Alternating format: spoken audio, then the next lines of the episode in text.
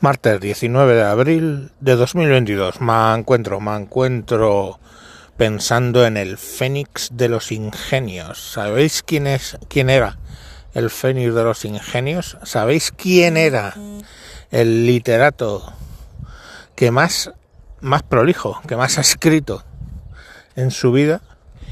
Pues Don Lope de Vega y Carpio. Lope de Vega y Carpio más conocido como el Fénix de los Ingenios. ¿Y a qué viene todo esto? Pues viene a cosas de, mis hijos. Y que me acuerdo de una obra que publicó en 1618, creo. luego lo miráis y me dicen, no, 1214. Bueno, pues mil, o sea, 1614, no, pues 1618 publica El perro del hortelano.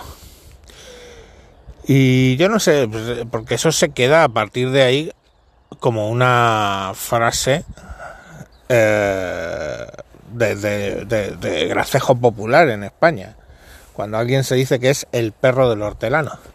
Para los que habéis nacido ayer, os lo explico. ¿Qué significa ser el perro del hortelano? El perro del hortelano es un perro que es propiedad de alguien que tiene una huerta y pone al perro a cuidar la huerta. Y entonces se dice, el perro del hortelano, que ni come la berza ni la deja comer. O sea, sé, el perro del hortelano no come lechuga, tomates, berza o lo que sea que tenga planta ese hombre. Pero no te la deja comer porque te ladra y te tiene que morder para defenderla. Pues eso pasa cuando alguien mm, presuntamente tiene algo que no usa y ni siquiera deja usarlo el perro del hortelano. En la novela se refiere el perro del hortelano a una situación que tienen algunas mujeres bastante tóxicas, que se dice ahora, se dice tóxicas, que mm, pues básicamente no hacen uso de algún varón que tienen cerca y al cual tienen rendido, pero si alguna otra mujer trata de hacer uso de ese varón, pues se vuelven como muy locas, muy tóxicas y pues atacan y, montan el pollo. Y entonces, pues eso es cuando una tía es el perro del hortelano. Porque en la novela, en la obra de teatro, perdón, pues básicamente eh, habla así. Es una señora que tiene a alguien rendido a sus pies, pero que ella, por el hecho de estar rendido, eh, pues ya directamente no le hace caso. Y cuando otra que ve la situación quiere hacerse del sujeto, pues empiezan sus venganzas y sus cosas porque eso es suyo.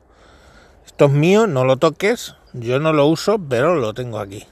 Pues como el perro de la hortera, ¿no? Esto, estas verduras son mías, yo no las como, pero tú no las vas a comer. Entonces, fijaros que la, la figura de la novia tóxica ya existía en 1618, ¿no? Y cierto señor, como, era Lope de Vega, bastante mujeriego según cuentan, pues eh, era consciente de ese tipo de toxicidad que a veces se da entre las féminas. Oye, si queréis entender este audio como misoginia y su puta madre, haced lo que creáis conveniente. Yo os estoy hablando de una obra clásica del siglo de oro español que se llama siglo de oro no por la cantidad de oro que sacamos de América, que también, sino por la cantidad de literatos y de obras, pintores, artes en general que que tuvimos, ¿vale? Pero bueno, que eh, a lo que iba, que bueno, que 400, 500 años después, pues hay mucha señorita que sigue comportándose exactamente igual, como el perro del hortelano, que ni come la berza ni la deja comer.